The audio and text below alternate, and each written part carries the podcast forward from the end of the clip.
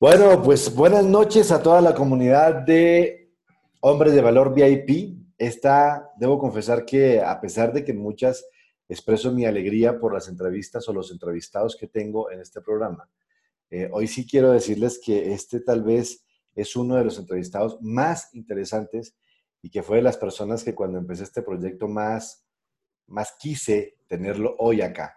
No fue fácil, lo vengo buscando ya hace algunas semanas, pero por diferentes situaciones no habíamos podido encontrarnos.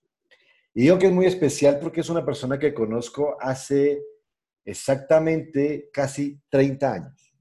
Estamos hablando por allá de 1992 porque empezamos a trabajar juntos en una empresa. Él ahora contará su historia. Pero antes yo lo conocía porque él era compañero de universidad de mi prima, donde yo vivía y ellos estudiaban y éramos muy chavitos todos, teníamos 19, 20, 18, hoy tenemos casi 50. Y entonces estamos hablando de una persona que conozco hace 28 años y eso ya es mucho tiempo, eso es muchísimos años. Y de verdad que estoy muy feliz porque la historia de Fernando es muy interesante. Quédate hasta, hasta el final, escúchala hasta el final, mírala hasta el final si estás en YouTube, mírala hasta el final si estás en Facebook, porque estoy absolutamente seguro que para ti o para algún hombre de tu entorno, tus hijos, tus hermanos, tus padres, puede ser algo increíblemente inspirador. Y entonces estoy muy feliz, estoy totalmente emocionado de tener hoy a Fernando acá en el programa. Y bueno, primero Dios que nos vea increíblemente bien y bienvenido Fer. Qué alegría de verdad que estés acá. Hombre Alejandro, cuando usted habla de eso, yo digo, ¿cuándo va a llegar ese señor? Para que me lo presente a mí también. no, no, Alejandro, yo creo que dentro de la colectividad no puedo perder mi individualidad. Y yo soy así, yo soy así, quiero en esta plática poder hablar de eso. En primera instancia, ratificar lo que estás diciendo, que efectivamente son muchos años. Yo soy un hombre hoy de 50 años. Estamos hablando que cuando empezamos a elaborar el Popocatépetl era un hoyo. Entonces, imagínate tú, y creo que tienes toda la razón. Además, eh, esta comunidad que pueda ver este video, déjame decirle que yo en lo particular hubo momentos donde a este hombre le fallé y que hoy él diga todas estas cosas con esa nobleza, uno dice, va, eso lo hace muy, muy, muy grande y el placer es para mí, Alejandro. El placer es para mí que si tengo un por qué, un para qué, eh, llegar a alguien en este video, pues lo intentaré desde, desde mi naturaleza. Yo poniéndome en contexto, eh, te diría que empiezo desde un origen. Yo soy de la ciudad de Pereira, Colombia. Zona café. ¿no, Fer? Yo nací en Pereira, yo soy Pereira. Tú eres de Manizales, ¿no? Yo nací en Cali, pero yo siempre digo que soy pereirano porque pues la verdad, Pereira fue la ciudad que me, que me acogió y en la que yo me crié. Pero yo nací originalmente por accidente, debo decirlo, en la ciudad de Cali. Pero nací hasta los dos años y ahí volví al eje cafetero, así que yo soy súper pereirano. No, no, no, claro, tiene barriga pereirana, tiene barriga pereirana. No, no, yo nací en Pereira, en el, en el hospital Jorge, allá, allá, en la cuarta, ahí me cortaron el cordón umbilical. Eh, sí debo decir que efectivamente nací en una familia de bajos recursos, de bajos recursos, es como ese primer contexto, de hecho, en Pereira hay un barrio que se llama Providencia. Es un barrio de buen nivel, pero dentro de ese barrio había una caseta cultural. ¿Qué es una caseta cultural para los millennials? Es una caseta o una bodega donde la gente del barrio, de la colonia, hace sus fiestas, hace su integración, todo esto. Y esa caseta y esa, esa bodega tiene un cuidador, tiene una persona que la cuida, un vigilante, y ese era mi padre, un celador, ese era mi padre. Mi padre celaba, eh, cuidaba la caseta de la colonia. Ya te puedes imaginar, entonces en base a eso le dejaban un cuartito para que él pudiera cuidar el salón cultural. Entonces yo fui el primer hijo, Entonces, papá, mamá viven en este cuartito y somos a disposición de la comunidad. Si ellos querían ir a las 2 de la mañana a abrir el salón para hacer una fiesta, pues, pues sí, porque eso no era nuestro. Nosotros solo cuidaba, mi padre cuidaba eso. Y si llegaba alguien borracho a las 4 de la mañana, pues bueno, entonces eh, la cuna donde me ponen es una cuna que está en una esquina donde la pared de guadua, la pared de lo que come ahora los pandas, ¿no? El bambú, eh, que se trictura y se hace pared.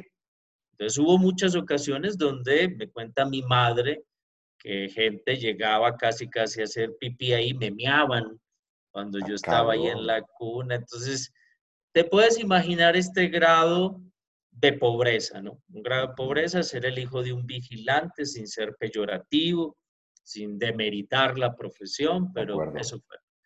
Después eh, me convierto en el mayor, viene otro hermano, pero seguimos viviendo allí. Es la familia crecía Fer y, y, seguían allí. Sí, sí, el cuartito, cuatro personas, entonces ya ahora le colocaban una cortina y entonces el cuarto para los hijos y el cuarto para papá y mamá. Mi papá, un hombre que fue bueno para el trago. Entonces, esto trae dificultades de discusiones entre papá y mamá y nosotros, pues en el mismo cuarto, solo separados por una cortina. Y nos tocó vivir esta experiencia. Eh, los sábados hacían fiestas fiestas, porque era el salón de la comunidad, o sea, no era nuestra casa.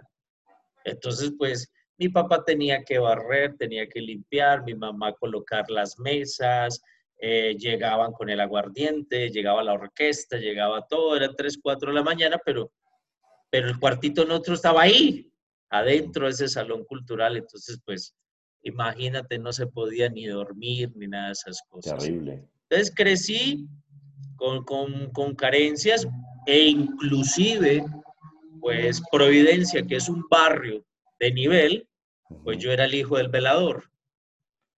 ¿Hasta qué edad pues, estuviste ahí, Fer? ¿Qué nosotros, tienes tú?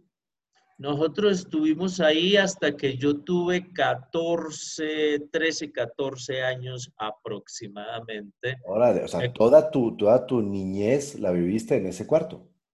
Sí, sí, de hecho yo era el hijo del velador, era el que le ayudaba, entonces los amigos del barrio me decían, oye, tú que eres el hijo del que cuida ya, ayúdanos para hacer una reunión, tal cosa, ¿correcto? Entonces, pues siempre fui eso y esto me llevó prácticamente en todas las vacaciones, pues a laborar, ¿no?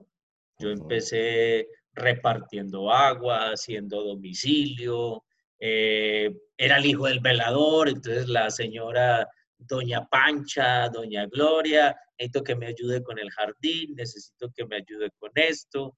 Y si yo me ponía muy sabroso, pues decía, bueno, ¿y este qué? Entonces, pues bueno, había que entrarle, me ganaba mis pesitos y terminé mi carrera en un, en un colegio popular, donde, de gobierno, donde efectivamente pues no había que pagar muchos solo los cuadernos, que es el Instituto Técnico Superior de Pereira. Es un colegio donde te enseñan metalistería, electricidad, mecánica, dibujo. Y yo seguí la carrera de metalistería, soldadura y todo ese tipo de cosas. Pero me acuerdo perfectamente, Alejo, que aquí a corazón abierto, terminó la prepa, se llama aquí en México, terminamos el bachillerato. bachillerato en Colombia y me dijo mi padre así en forma clara, me dijo, mi hijo, hasta acá lo puedo apoyar, a pesar de que no había que pagar el colegio, pero me, apoyó con pues el camión, el bus para ir. Eh, hay, hay, algo que obviamente sí, esto de corazón abierto, qué barba, espero que no se abra mucho.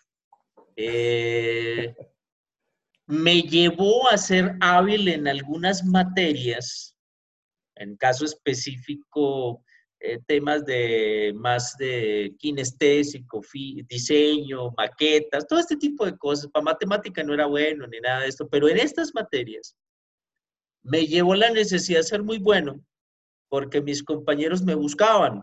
Me dice, Fernando, hay que hacer una maqueta, hay que hacer un cuadro sinóptico, todo este tipo de cosas. Y yo ponía, listo, nos reunimos, pero a la una de la tarde, que es la hora de la comida. ¿Y por qué a la una, Fernando? No, porque después no puedo, trabajo a domicilio. Antes tampoco. y, antes tampoco. Justo a la una, porque además en Colombia comemos de una a dos. Exacto, exacto. Colombia es sagrado y en nuestra zona comemos de una a dos de la tarde, así que hay que, hay que llegar a esa hora. A esa hora, entonces, me fui desarrollando la habilidad de decir, bueno, quiero que les ayude con la maqueta. No, sí, a mí me decían Gusi, Gusi, claro, ayúdanos, que, tú las manualidades le haces, le haces, le haces. Perfecto, pero a la una puedo. Entonces estábamos en el comedor y llegaba la señora, estaba viendo la maqueta y llega la señora, ¿qué hubo, mijos? ¿No van a comer alguna cosita? y tú esperando ese momento. y yo, puta, ¿qué horas iba a decir esta señora? Para comer alguna, alguna cosa. Si pueden parar, si pueden parar. Y yo por dentro, chingado madre, claro. Bueno, corran la cartulina para allá, corran la cosa para allá, que les voy a traer pues el almuercito. Y ninguno de mis compañeros sabía que era mi almuerzo, porque en mi casa no había. A mí me tocó vivir que mi padre traía dos empanadas para las cuatro personas dividirnosla y a veces llegaba mi, yo llegaba de la escuela, porque el Instituto Técnico Superior era dos jornadas, en la mañana la parte académica y en la tarde la parte técnica. Entonces tenías que ir a tu casa, comer y regresar en la tarde. Y a veces yo llegaba y las, hojas, las, las ollas volteadas patas arriba, le decía, mi mamá me decía, mi no hay nada. No, no, no, no, no hay nada. Y estoy seguro, Alejandro, que si había dos empanadas nos las comíamos mi hermano y yo. Estoy seguro que si había un pedazo de rellena nos la comíamos mi hermano y yo. Por esa actitud de sacrificio que tienen los padres. Pero usted me dice a corazón abierto y empiezo a acordar de mi padre. Claro. Ay, Dios del alma. Entonces, pues esta fue mi infancia, esta fue mi adolescencia. Me invitó a crear, me invitó a buscar recursos. Y ya no salimos de allí, pero mi padre consiguió un apartamentito en los sótanos de un billar. O sea, nadie quería meter a ese sótano, pero era lo más barato para nosotros. Entonces te puedes imaginar un billar arriba y nosotros abajo, pues bueno. Ahí ya mm, llegó el, tercer hermano, ya muy chiquititos, tres hombres. Uno de ellos pues murió en un accidente. Y te estoy hablando que, que viendo esta situación, entonces yo empecé a trabajar con hot dog o perros calientes. Allá en Pereira pues, son famosos con la papita, el, huevo de codorniz, todo esto.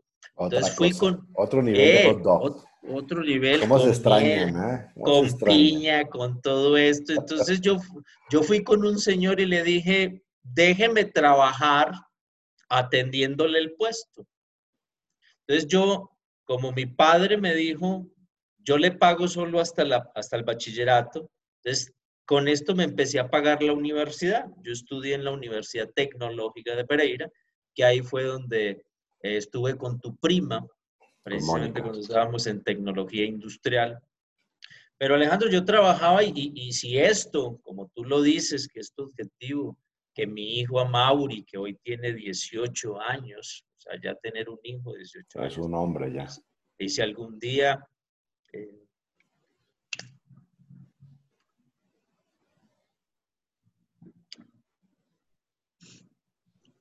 espérame, espérame. Ya son válidas. Esas son válidas, no te preocupes. Fíjate que yo no sabía, Fer, yo nos conocíamos hace muchos años y tuvimos épocas en las que fuimos muy cercanos por, por el tema del trabajo, pero yo no, yo sí sabía, al igual que yo, que venimos de hogares muy humildes, pero yo no sabía el nivel de, de dificultad que tuviste tú y tu familia. O sea, a ese nivel no.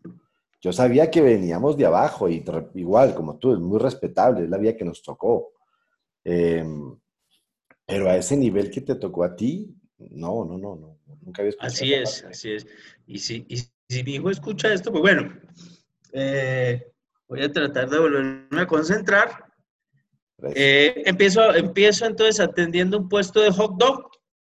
Yo, yo lo atendía dos, tres de la mañana, mis cuadernos, eh, obviamente con los que iba a la universidad, pues estaban llenos de mostaza, de caxo, de todo, porque pues yo trabajo, pero trabajas hasta, las tres y media, cuatro de la mañana, porque Pereira es así, la noche, la rumba. La y a las siete. Querendona y Morena Pereira. Y a la gente le encanta después de la borrachera, pues el hot dog y toda la cosa. ¿no? Era donde más vendíamos. Y a las siete, pues estar en clase. Entonces dormías dos, tres horas. Entonces un día vi el señor muy agotado con el puesto de hot dog. Yo le dije, déjame pagarlo. Te lo pago con trabajo. Dijo, ¿seguro? Sí, vale. Me lo soltó y pude comprar mi primer puesto de hot dog, de aluminio, bonito, pero el recurso seguía. Eh, yo le ponía una pipa de gas vacía, pero con conexiones que pareciera que fuera de gas. Pero yo a las 2 de la mañana me subía al poste y bajaba, y bajaba un cable, tenía un cable gris que, se, que era el mismo color del poste. Era un, un camuflaje, mano, que ni siquiera el FBI. Lo bajaba y el toma lo escondía con algo, entonces cuando llegaba alguien, pues pensaba que yo trabajaba con gas, pero no tenía para el gas, entonces, pero me colgaba de la primaria. Puta, las hornillas a todo lo que da, porque pagaba luz.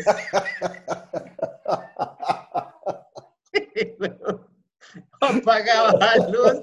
Y entonces, ya, este güey debe gastar mucho en, en, gas, pero la pipa estuvo vacía siempre. Si, si, llegaba un inspector y la tocaba, pues, ay, pues, puta, esto suena muy hueco. Entonces, esto, la verdad lo quise hacer bien, me fui a recorrer todos los puestos de hot dog de la avenida 30 de agosto, de la circunvalar, del centro. Traía los hot dogs, los desbarataba, que le echaba, le preguntaba y qué le echas y todo esto. Y dijo, va a ser el mío. Entonces, unos tanques dentro del carro muy padre, uno para poner el pan al vapor, pero no, no compraba el pan de este que venden, bueno, ahora se llama bimbo y todo esto. No, yo mandaba hacer 50 panes a un panadero, que pan levadura, de pan como el croissant, en vez del pan ese inflado de bimbo. Y, entonces me los traían fresquitos a las 6 de la tarde que yo abría y los ponía al vapor. Entonces acá de cuenta una panadería, ¡ah! el olor. Y al otro lado ponía, aquí les voy a dar un secreto, ponía un tanque, me compraba la salchicha, la grande, senú grande, pero ponía en el tanque agua mineral para que se inflara. Debe ser una salchichota así, pero, pero estaba inflada. Le ponía cerveza para que no perdiera color. Sí, porque si se inflaba quedaba muy blanca, pero quedaba negrita. Entonces dice, bueno, esto es natural. Y le ponía una pastillita de Maggi y un poco de Coca-Cola. Era a lo buen colombiano, una chimba salchicha. chimba salchicha era una cosa y eso me empezó a hacer famoso. Eh, mis puestos empezaron a llamar Fercho Perros. fui a Fercho Perros, fui... o sea, tuviste más, compraste más sí, carritos. Sí, sí, llegó a ser famoso en Pereira Fercho Perros. Y aquí hay algo importante que aprendí de la vida. Entonces fui a Coca-Cola y les dije, pínteme los carros de Coca-Cola, yo estoy en tal esquina, pasa mucha gente, les hace publicidad, me los pintaron gratis, me regalaron la sombrilla y puse una banca grande y ahí puro marketing de ese burdo raso, pero me daba, eso era puro merchandising, pero espectacular. Entonces tenía unas amigas, ya sabes, las amigas de Pereira, chulada, tenía dos, tres amigas que le decía, vaya al puesto, le pago el taxi, le invito a comer lo que quiera, si no quiere hot dog, le mando por ensalada, cerveza, pero esténse toda la noche ahí. Donde hay mujeres bonitas, ahí llegaban todos tus cabrones. Claro. Entonces ellas llamaban amigas. Tiene su hoster, ¿no? Sí, sí, puro marketing. Puro marketing. Y regalaba una botellita de aguardiente. Entonces se hizo famoso el precopeo. Antes de ir a la fiesta, vamos donde Fercho Perros. Nos comemos un perrito caliente y ahí hay viejas. Entonces, se me fue para arriba. Abrí un segundo puesto en Boston. Pero no Boston, Estados Unidos, sino Boston. el barrio Boston. Al, lado de San Luis. Al lado de la chorrera, ya. Sí, sí, para que no se imaginen que es para otro lado, es abajo. Abajo en Boston. Este ya se fue para Boston, de Providencia a Boston. Abrí otro, otro en San Luis, abrí otro en Centenario, abrí otro en la 30 de agosto. Me compré mi moto, la casa donde vivíamos debajo del billar llena de frascos de mayonesa, caxu. Yo compraba los potes grandes. Claro. Ya, ya mi hermano empezó a ayudarme. Bueno, esto es una parte de mi historia que en la particular de mi vida me gusta mucho, porque fue mi primer espíritu empresarial. Y la verdad, la verdad, la verdad, quiero dejar este mensaje. Iba bien, es un negocio bien formado, bien estructurado, bien, me estaba dando ganancias pero lastimosamente cometí errores. Y me abordó un chavo de Pereira llamado y me dijo, mira, yo tengo un negocio de trata de blancas. O sea, no me dijo así, pero yo tengo chavas que me llaman y yo le digo y caen a tal parte. Y en tus puestos hay mucha fama de mujeres muy bonitas déjame que a cada puesto te mando dos o tres, pero eran unas modelos triple A, guapísimas. Y en el transcurso de la noche va a ir llegando unas camionetas y se las van a llevar a una finca, para esto, para lo otro. Me cayó la policía.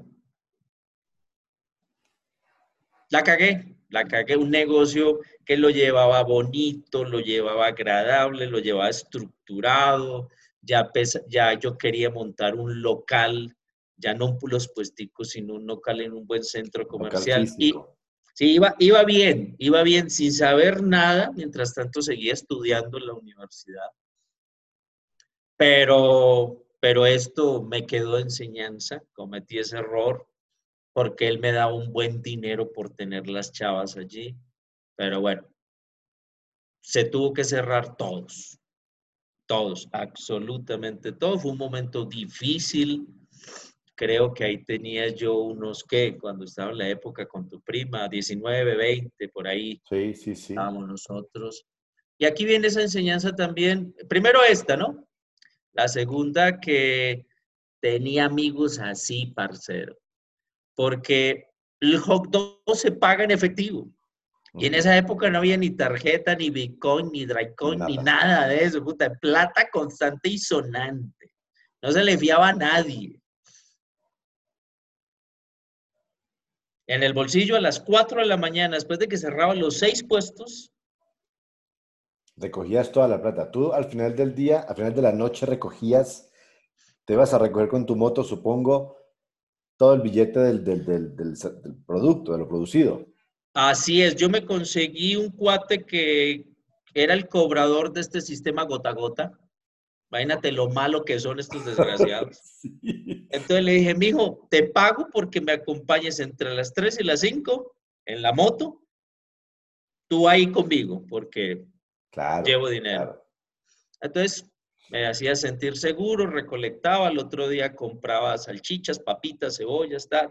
Pero iba quedando, al hot dog se le gana el 60%. Entre el 60 y 70% es un muy noble, es un negocio muy noble. Pero bueno, amigos así. Claro, porque 3, 4 de la mañana, para el cafetal, para Invico, para cosas, puta, una botella guarden chingues. Hágale, papá. No, con Ferchoperros es la onda, con Ferchoperros es la onda. Igual y todos sus amigos después se desaparecieron. Claro. Cerré los puestos. me dolió, ¿No tuviste ninguna implicación legal por ese tema? ¿Solo te...? No, el, el, el, mismo, el mismo, el mismo que hizo el negocio me deslindó él. Ok. El mismo. Este negocio es mío, yo soy el responsable, yo solamente le dije que le mandaba a las muchachas y él no sabía de qué se trataba. Ah, ok, bueno. Quedé deslindado, no tuve ningún proceso judicial, pero me mandaron a cerrar los puestos. Entonces me tocó, me tocó venderlos, toda la cosa. Era un negocio que iba muy bien montadito, muy bien. De pronto ahorita sería, no sé, el rey del perro caliente, qué sé yo. Ahora sí tendría en Boston, pero allá. Bueno, en fin, no se dio. Fue mi primera experiencia industrial, empresarial. Después empecé a distribuir leche de soya. Cuando empezó la, la cosa esta de la leche, entonces yo compraba los bultos de, de, de soya y yo los molía en la casa y lo exprimía y así eso yo los metía en vasitos y los distribuía a empresas de soldadoras, porque la leche de soya es muy buena para los huesos. Pero ya, no pude, no, no pude, tampoco se dio. Y vi un aviso de periódico. y ahí llegamos. Ya, ya, ya, ya, ya, ya se identificó. un aviso de periódico. Yo también lo vi día que lo viste tú. Exacto, Cámara de Comercio. Octava con veintitantos. Me puta, me puse un traje que me prestó un tío, verde botella, que eso, si me una vaca me come. y me presenté y me entrevistó una señora llamada Magnolia Mejía de Palacio. Ella me entrevistó. Y bueno, me pegó arribototota, tú puedes ser un gran ejecutivo, tú tal cosa. Y como yo traía esa vibra, esa vena, y haber caído y volverme a levantar, yo dormía en ese momento en la casa de un amigo. Cuando yo fui a la capacitación, Alejandro, yo no vivía en la casa. Yo estaba con un amigo porque no quería vivir ese dolo con la familia, de que me cerraron los negocios y todo esto. Ya me presenté, donde tú te presentaste, segundo piso, escaleritas con tapetito. Sí, recuerdo. Yo me sentaba ahí atrás. Había un montón de gente, ¿te acuerdas? Era un montón de gente. Y cuando llegué me recibió la güerita esta que vive en Pueblo Rico. El, el, el alto este que hablaba así de Manizales, que, que venía de Manizales. Algo así. Y el otro Sarquito que era guapetón, el hombre, tumbalocas. Esos dos venían de Manizales, ¿no? Sí. Eran Tola y Maruja, eran Tola y Maruja. eran unos personajes. Hermano, ya usted verá si cortamos o no cortamos, pero mi memoria empieza a dale, dale, dale, dale, dale, dale. Esto se trata de esto, hágale. Para los, que, para los que no saben, en esa época estamos hablando, yo recuerdo muy bien, esos fueron últimos días de junio de ¿El 91 o 92? 92. 92. Y nosotros empezamos el 5 de julio, ya a mí nunca se me olvida esa fecha, 5 de julio de 1992. Empezamos a trabajar ahí y en ese episodio que cuenta Fernando, también llegué yo. Yo vi el mismo aviso por otro lado, Fer lo vio en otro lado. Fuimos a la entrevista, pero no nos encontramos ahí, sino que al siguiente día era la capacitación. Y éramos un montón de gente y ahí nos encontramos y nos identificamos porque él estudiaba con mi prima, yo lo veía, pero no éramos nada. Y ahí nos encontramos y ahí empezamos a trabajar en esa empresa en la cual duramos yo casi 17 años y tú como 15 también, ¿no? Más o menos. Así es, así es. y, cuando yo lo vi, yo le dije, este monito, porque así hablamos en Pereira, pero este güerito, yo lo conozco porque lo he visto cuando pasaba por la sala cuando yo estudiaba con la prima de él. Así es. Y bueno, tomamos la capacitación, Alejo, nos dieron donde era, éramos, bueno, sigo hablando de mí, de mi individualidad, sí, sí. con el gran sueño, con la gran cosa. Me entraron a una organización llamada Beduinos, donde la jefe del grupo era Victoria que mejor dicho, disfrutó de mí todo lo que quería. Yo me acuerdo, me acuerdo que, que eres madre. Eh, afortunadamente no había celulares en esa época, ¿no? No, no, no, no, no, Pero todos nos enterábamos de todo. Ya empezamos una relación medio rara. Entonces esto me empezó a ayudar mucho, ya me sacaba las matrículas, me las regalaba. Así. Yo me acuerdo que mi debut yo no dije nada, firme aquí. Y al otro día, debutó, me lo debutó. Puta, me subieron allá, me partió la carpeta, tal la cosa, todo esto que tú sabes. Y eh, me dio mucha vibra, ella era psicóloga, fue una audióloga, algo así. audióloga. Y me ayudó mucho, me fortaleció mucho, tuvimos la relación, llegué hasta... Y aquí viene algo para la gente que está escuchando.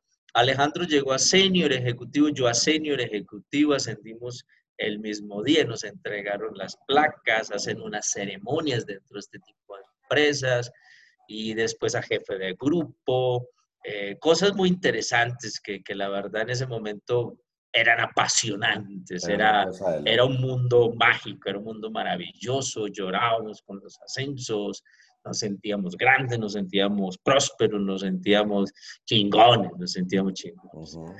Me acuerdo que en el último ascenso a jefe de grupo, ascendieron a Victoria Divisional o no sé qué, que fue en el hotel, en el, un hotel en el centro, el Tequendama. Sí. No, no, no era el Tequendama, se llama algo ahí. Está en el centro de Pereira, la Plaza Bolívar. Pano, Panorama, algo así. Algo así. Mm. Y ahí anunciaron el traslado de Vicky para Chile. sí. y, ella, yo en el pasillo, me puta, despidiéndonos. Sí, me acuerdo. Pasa, y pasa un, un, famoso señor llamado Héctor Durán Zavala. Además, acuérdate cómo le tiraba los perros a ella. no, no, también tenían que ver, también tenían que ver. La vi que era tremenda. Entonces, pues el señor Durán se puso, bueno, rojo no, morado, se puso, pucha, eso casi me echa, llamó a la señora Magnolia y le dijo, es esta huevonada aquí, ¿de qué se trata? Ese día el, señor Durán le trajo un peluchito, que ese peluchito yo lo abracé a las 2 de la mañana después en un hotelito. Yo me acuerdo como si fuera ayer de esa, escena, eso fue una cosa. Ella salió para Chile, yo salí para Manizales y tú te quedaste ahí en Pereira. Y yo me quedé director de Pereira. Yo me quedé, entonces, la señora Magnolia me apoyó muchísimo, entonces la sacaron a ella para Venezuela. Se fue con Jané, Jané eh, no, Jané. Se fue para Venezuela. Se fue Víctor también, te das cuenta, el buen Víctor. Buen Víctor Pilar Romero, que estaba medio eschavetada, la Pilar Romero. O sea, se fue todo el mundo. Y llegó nada más ni nada menos que el morenazo del César, el morenazo costeño. ¿Ya sabe quién le estoy hablando? Rafael Obeso. Rafael Obeso. Al contrario de la señora Magnolia, este era un hijo de su chingada. Me hizo la vida imposible, mano. Entonces, él se fue para Bogotá un tiempo y regresó, pero a mí me dejaron entonces como director encargado de Pereira. Entonces, la oficina de la señora Magnolia, ahora yo le, le escrito a la señora Magnolia, la secretaria que me atendió, porque ella lo contó en una historia. Yo a este muchacho le entregué la solicitud para llenar y mírelo, ahora es mi director. Entonces, esa fue, fue, una experiencia en Pereira muy linda, muy, muy linda, muy linda. Después me fui a Parmenia. Obviamente, en todo este transcurso nos vamos al otro escenario, como decimos los suramericanos, el escenario, mi familia pues me veía crecer, me veía desarrollar. Pasó algo muy complicado, mi hermano, el que, el que me seguía, murió, pero antes se volvió una oveja muy negra, muy pesado en el hogar. Y mi mamá le tocó ver algo muy complicado entre él y yo, porque yo lo vi gritándole a mi madre. Me vi gritándole duro, fuerte. Y bueno, me tocó meterme, entonces le tocó a mi mamá meterse en la mitad de los dos y esto es duro, eso es una situación muy dura entre familia, entre hermanos. Eso iba sucediendo a la par de la carrera ejecutiva en el grupo Eso estaba sucediendo en familia. Mm, sí tenía una gran motivación de conseguir cosas porque en la casa había hambre. Empecé a generar abundancia, toda la cosa, hasta que les dije, pues me voy al primer traslado a Armenia. A Armenia, no, Armenia, no van a creer ahora, Boston, Armenia, ¿viste? Que Europa. Europa, Asia. No, no, Armenia ya la diste. 30 minutos de Pereira, sí. fui para Armenia y me fui con Rafael Obeso. Rafael Oso me ayudó en la apertura y este negro, como lo recuerdo, me dijo, ¿a usted le dieron unos viáticos? Y dije, sí, eso es para que usted le al subnacional que viene aquí a apoyar, donde me gasté todos los días. Ese era, muy malo. Nosotros creíamos todo, Fer. Creíamos todo. O sea, nos decían lo que fuera y lo creíamos. Y no queríamos faltar a la inocencia y no queríamos ser atrevidos y, y veníamos con corazones muy nobles. En Armenia trabajé porque tengo que contar esto porque esto se convirtió ya en mi vida, ya no vendí hot dog, ya no vendí leche de soya, entonces ya me volví un ejecutivo de este tipo de empresas.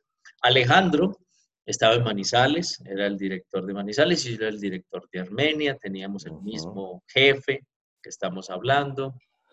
Y, y, tuvimos una carrera muy a la par, ¿no? Muy a la par. Muy cercana, sí. Y a él lo mandaron para Chile, para Chile allá en el sur del continente y a mí me llevaron para Cali. Yo fui director de Cali. Iban a abrir México.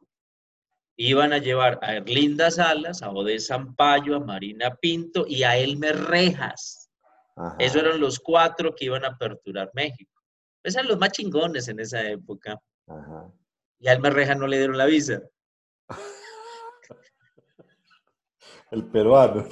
El peruano y no, sus peruanos por aquí, ni madre. A las dos colombianas sí y a la venezolana sí. Entonces ahí fue donde me llamó la señora Yadira, porque yo era mucho la señora Yadira y me dijo, mijo, va para la apertura de México. Ya, me fui para la apertura de México. Aquí llegamos, nos recibió en el Distrito Federal la señora Liliana, el señor Grisales, Humberto, Humberto Grisales. Sí, sí, sí. Y otra chava, en fin, y empezamos el proceso. Eh, fue una época muy importante para mí en mi vida, gané personaje internacional, llegué a regional, eh, hicimos cosas muy bonitas en México mientras que tú estabas allá trabajando en Chile y veníamos a convenciones, pasábamos riquísimo, delicioso, aquí a corazón abierto. Este Alejandro con, corazón abierto me mató. Qué, qué oculto. Me acuerdo una convención. Bueno, ahora si lo escucha mi ex, pues ya no es problema. Me acuerdo de una convención. Secretaria del señor Oviedo. Guapísima, una alemana en Den Harbor, no sé qué, no sé si a ti te acuerdas. No, tú, tú, siempre fuiste más. Me la que le traje de Concepción. ah, bueno, eso fue otra convención. Es que la convención. es que era una por convención. Alejandro, Alejandro, para los que estén escuchando esto, siempre fue una persona mucho más estructurada, educada en eso. Yo sí fui más de madroso. El grupo que yo tenía era Marco Polo Pérez, Elmer Reja, Rubén Darío Ávila y yo. No, pues puta, ¿cómo no me voy a dañar? Entonces, en esa convención, la secretaria del señor Oviedo. La secretaria del señor guapísima, indicada. Dueño de todas las empresas. Dueño de todas las empresas.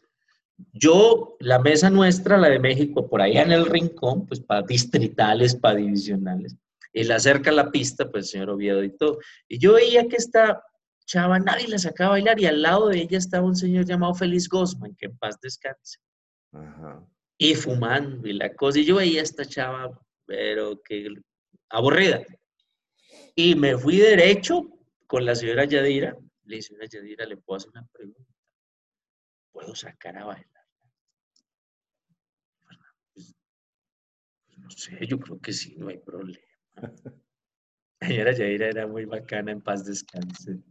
Listo, siguió una cancioncita y me fui derecho y la saqué a bailar. Me acuerdo que el señor Gosman me miró así, y este que bailando con ella, dos, tres canciones, eso que paran, vamos a un descanso y ahora qué hacemos. Y me dijo ella, mire, si la próxima que, suene, si usted no viene a sacarme a bailar, le digo al señor que lo eche. Y uno viene inocente todavía. Ah, bueno.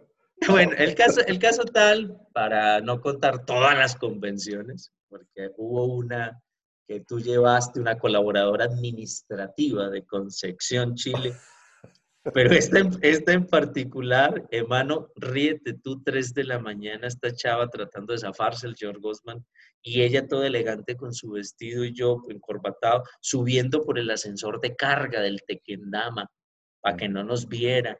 Y yo compartía cuarto con Antonio Moreno. Mm. Entonces hablé con Antonio Moreno, le dije, todavía no llegue, hermano, todavía no llegue.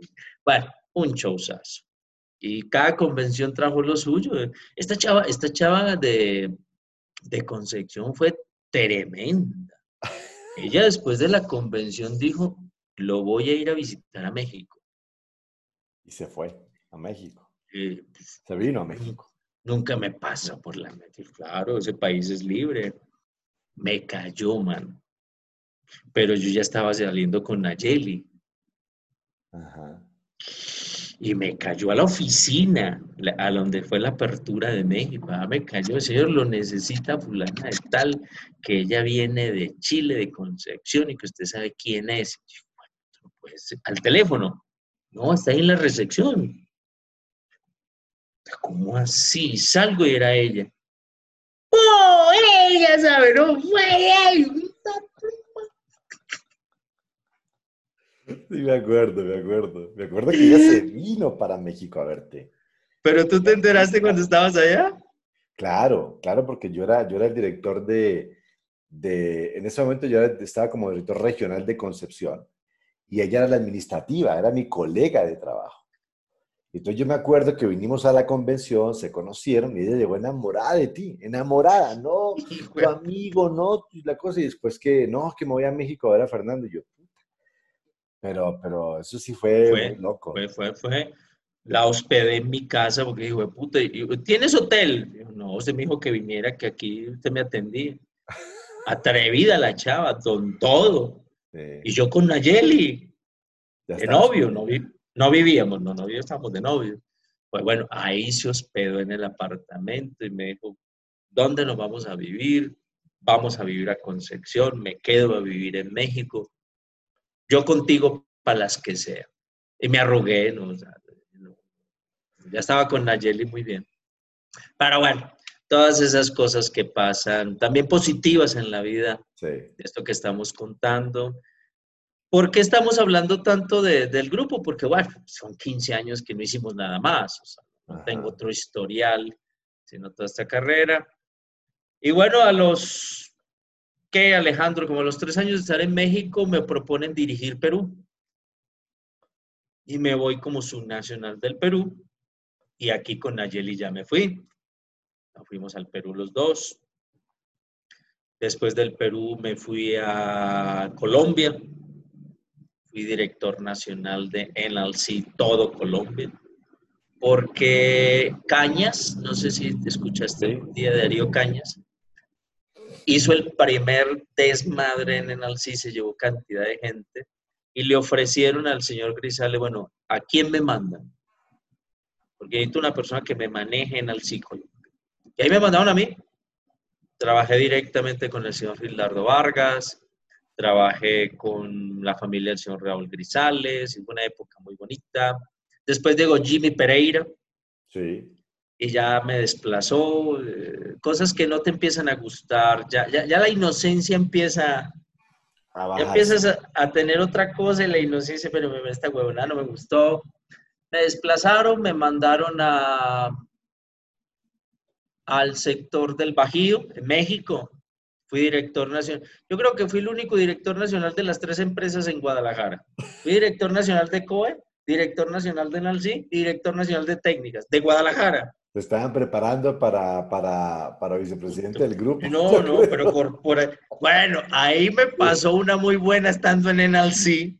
Me llama el señor Oviedo y me dice, Fernando, un favor, ven a la oficina. Va a venir un argentino muy amigo del señor Gosman.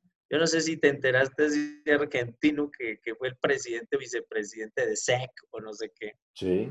Eh, y él no conoce mucho la actualidad, él es de la vieja guardia. Él va a estar contigo un mes. No te preocupes, él va por un cargo superior, pero, pero él va a estar grabando, viendo y observando. Ya listo, señor Oviedo, pues. Y llega, che, hoy yo soy el vicepresidente de C, la China, y yo, ¿Y qué, qué, para dónde vamos? Iba a mi primera visita a Cali. Papá, perfecto, yo voy contigo. ¿Qué es lo que haces tú en una visita? ¿Cómo vas a las oficinas? Un, llegamos a trabajar en la mañana, salimos a la reunión.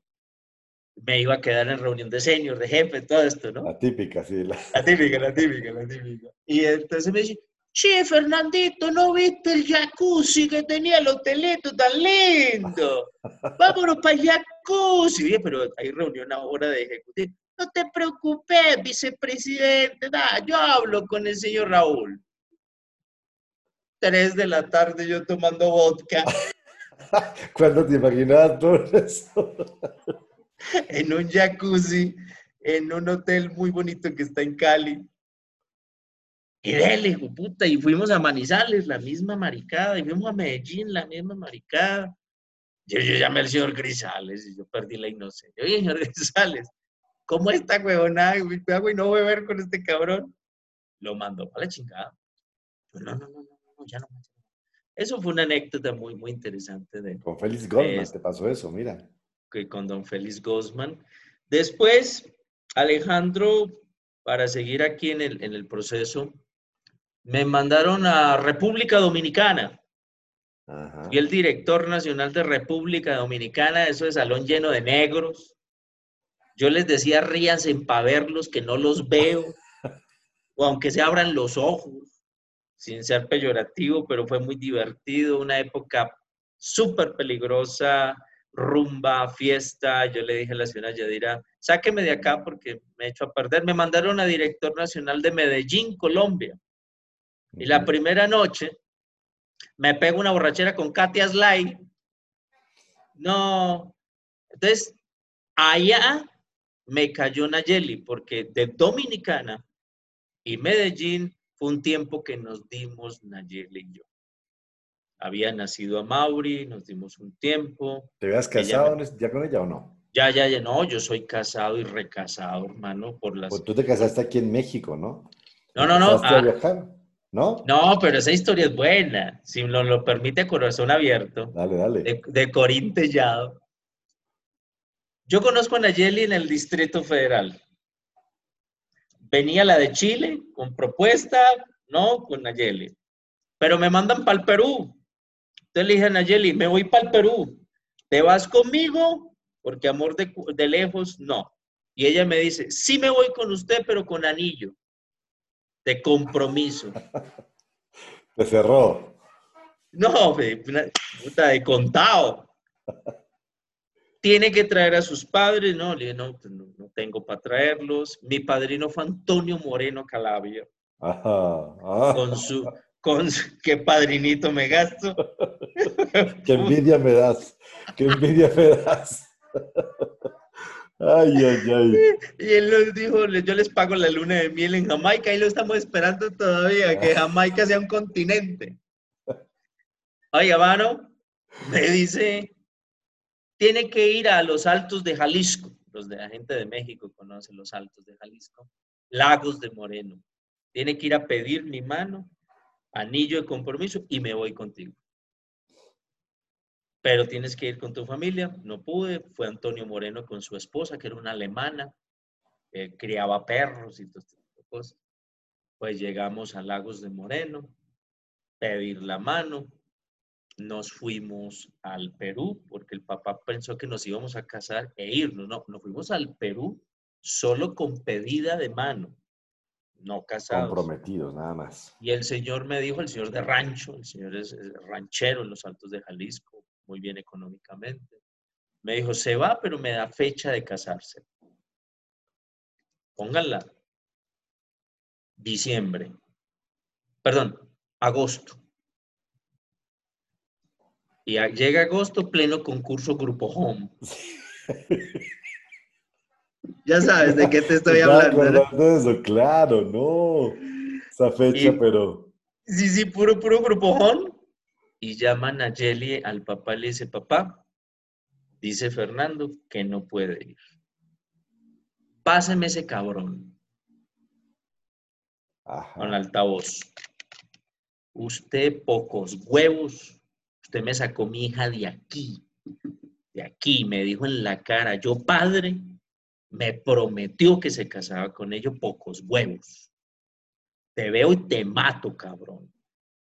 Ajá. Regrésame a mi hija o ya arranco para el Perú. Porque usted me sacó a mi niña con mentiras. No, discúlpeme, señor. Aquí está, aquí está ella. En esa época no había esto. Era solo hablar. Aquí está ella que ella hable cómo, cómo la estoy tratando aquí, como una reina. Vivíamos ahí en Miraflores, la cosa, un buen apartamentito, compré el carro de Castañeda.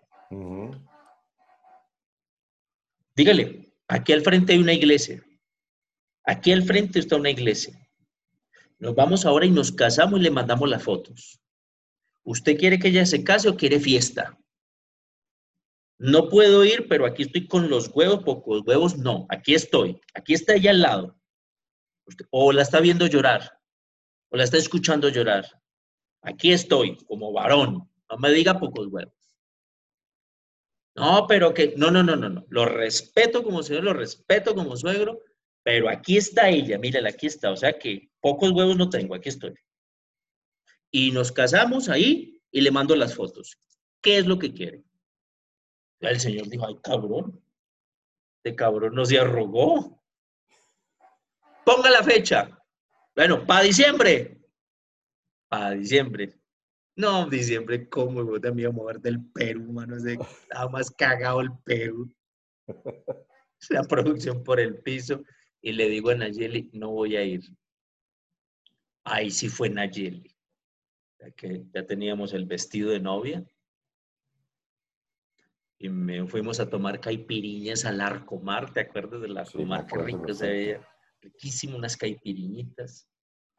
Y ella fue la que me dijo, espero que me des el pasaje y te lo juro, Fernando, te lo juro. Nosotros nos casamos el 23 de diciembre. Te lo juro que el 23 no le voy a decir a mi papá que frene nada, nada. Los 200 invitados seguirán invitados y el 23 voy a estar parada en el altar Vaya usted o no vaya, cabrón.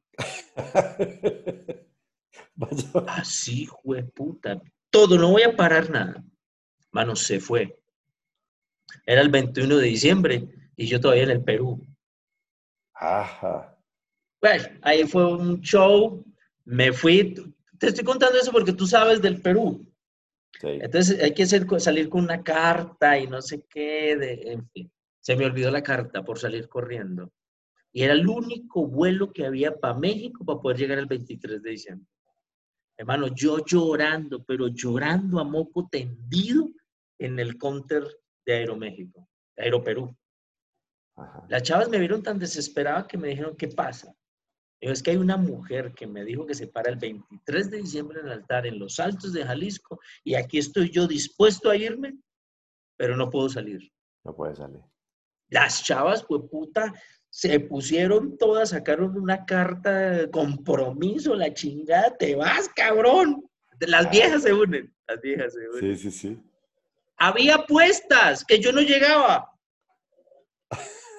Ya tenían el suplente, un primo dijo, puta, yo me caso, cabrón, pues ya con fiesta y todo. Tenían todo montado. Llegué el 22 de diciembre. 22 de diciembre en la noche para vestirme, para bañarme y al otro día para las fotos y para el casorio. Me casé vestido de, de, mariachi. Hicieron una fiesta muy linda, espectacular. Después eh, me quedé para el civil y arranqué para el Perú. Y me llamó el señor Durán el lunes. ¿Qué? ¿Cómo va? Aquí estamos. Pero ya con anillo. Una ah, historia bonita. Una historia muy bonita, una historia muy bonita, Alejandro. Sí. Ya ella se fue para el Perú. pasamos luna de miel, allá fabricamos a Mauri, con puro ceviche sí. peruano. con pura leche de tigre. Y, con, con, caldo de erizo. sí. Ya casados, pues bueno, empezó el recorrido, la cosa, hasta que viene una parte triste dentro de este grupo de empresas. El Bajío mexicano era muy buen, muy buen productor, lo manejaba Freddy Páez, bueno, todo esto. Y eso fue decayendo. Y el último concurso entre todas las empresas, no se hicieron ni 70 matrículas, ni 70 inscripciones. COE solamente estaba la administrativa, Mauricio Tazara era el de técnicas americanas de estudio y yo el de NLC. El señor Oviedo salió emputado, enojado. Me dijo, se va Fernando. Fue el señor Giovanni, fue el señor Vargas a hablar conmigo, ya se va a suavizar la cosa. Me echaron, como me habían acabado de liquidar, de venir de un país a otro, pues te liquidan, pues no había hecho nada. Entonces, pues yo creo que fue 500 pesos el cheque después de 16 años de servicio. Esas, eh, esas historias, hoy que ya somos hombres maduros, son muy tristes. Yo le agradezco mucho, no fue mi caso personal, pero sí, ahora, ahora te podría compartir un poquito mi salida del grupo fue más arreglada, pero fue una batalla, fue amenaza, fue terrible porque quisieron hacerme la misma. Como se lesiona mucha gente. Y era muy triste porque tú le dabas, tú le diste, te diste y los dieron, estamos de acuerdo, pero, esa, esa salida era tan dolorosa y esas sacadas y esas situaciones como, como mover de un país a otro y pierdes toda la antigüedad y arrancas de cero y nosotros compramos eso, Fer, o sea, lo aceptábamos. Hoy eso es inaceptable. Hoy yo digo, puta, aprendí tanta cosa y agradezco tanto al grupo, pero hay otras cosas que la verdad no son de recordar ni son bonitas, ni son de mm. agradecer. O sea, actitudes que verdaderamente te dejan muy triste cuando tú le has dado tantos años a, a, a un negocio de estos. Pero vamos a hacer una cosa, Fer, esto está muy bueno y todavía falta. Vamos Vamos a hacer lo siguiente. ¿A comerciales o qué? Vamos a comerciales, dice. vamos, a ir a comerciales. Eh, esta historia está súper interesante y de verdad que vale mucho la pena continuarla. Vamos a parar el capítulo, ¿sí? Hasta acá. Y vamos a conectar y vamos a seguir el siguiente capítulo, para que queden dos capítulos, porque, porque está muy interesante y yo quiero que vea una parte de tu vida que me interesa mucho que la gente la conozca de manera tranquila. Entonces, este capítulo, fíjate, se nos ha ido más de una hora. Sí, una hora, aquí tengo el cronómetro. Sí, y entonces está súper padre y quiero que la gente quede como cuando uno va a, está viendo una película o una serie que está muy buena y queda como pendiente para el siguiente porque, porque lo que viene es muy bueno. Yo recuerdo esa etapa en la que te sacaron de la empresa, del grupo. Recuerdo que fue muy dura. Recuerdo que tú obviamente saliste, yo seguí en el grupo pero, pero sé que pasaste un momento muy difícil, ¿sí? Muy difícil eh, a nivel personal, a nivel profesional, a nivel económico, sin entrar en intimidad, pero sí sé que pasaste un momento muy difícil. Tiempo después fue cuando coincidimos otra vez tú y yo y, volvimos a pasar momentos muy, muy complejos, pero creo que es una parte muy interesante porque hoy, hoy, para todo mundo que escuche esto, hoy Fernando es un hombre recuperado, está pasando un momento muy complejo que luego lo va a compartir, pero es un hombre exitoso, eres un coach de negocios reconocido, es un cuate que yo siempre admiré y admiro su gran capacidad de motivar, su gran capacidad de llevar reuniones, esa, esa chispa, Fer, que yo siempre reconocí en ti, esa chispa de, de bailarín, un súper bailarín, era el tumbalocas de la época, ¿sí? Es un no, no, no, no, no, digamos huevonadas, pero, o sea, todas las viejas querían contigo, no el de las cejas. Y es que los, que los, bueno, los del podcast no van a poder ver lo que está haciendo, pero esta, esta, esta, era de toda la vida, ¿no? El cejón y, y era un hombre muy bien plantado, eh, muy agradable, muy simpático, era el rey de la fiesta, bueno para el baile, bueno para el trago, bueno para el chiste, Eh, era, era muy agradable compartir con él y yo tuve la fortuna de compartir muchas fiestas. Yo sí siempre he sido mucho más tranquilo, mucho más calmado. Así es. Pero siempre una gran capacidad profesional, una gran capacidad histriónica, una gran capacidad de motivación. Eres, eres, recuerdo que alguna vez estábamos hablando de los mejores capacitadores del grupo y tú eres uno de los mejores capacitadores del grupo. O sea, si había que llenar una filial, llamen a Fernando Muñoz. Porque qué capacidad tan cabrona tenías de llenar gente. Yo decía, yo soy buen capacitador y me fue bien, pero nunca, nunca, y lo reconozco, nunca te llegué a la rodilla, güey. Nunca. No, muchas Porque gracias. yo, yo, yo te veía capacitar y yo decía, "Eh". Y es una cosa que yo la digo públicamente hoy. Te envidiaba mucho esas cosas. Yo decía, ese liderazgo de este cabrón, esa chispa que tiene, hasta ese jale para las viejas. Yo decía, no, pero es que está, está cabrón, está difícil. Entonces, viene una etapa muy interesante que hoy, casi a los 50 años, ¿tú ya cumpliste 50, Fer? Ya tengo 50. Ah, ok, yo ya voy para 48. Y nos conocimos a los 20, imagínate. Entonces, eh, la siguiente, el, siguiente, el siguiente capítulo, no se lo pierdan, es la recta final de esta conversación. Va a estar muy interesante y los invito a que lo sigan. O sea, se acaba este capítulo número 10, viene el número 11 y ya mismo lo vamos a grabar porque vale muchísimo la pena lo que viene. Lo que viene es algo muy, muy, muy interesante. Así que, hombres de valor VIP, hoy tenemos un personaje espectacular, Fernando Muñoz, gran amigo de hace muchos años y me estás haciendo recordar historias increíbles, Fer. Entonces, Aprovecho para ir al baño. anda, exacto, anda al baño yo también. es un buen pretexto. Anda al baño también y ya nos vemos, ¿vale? Aquí, Regresamos. ya nos vemos.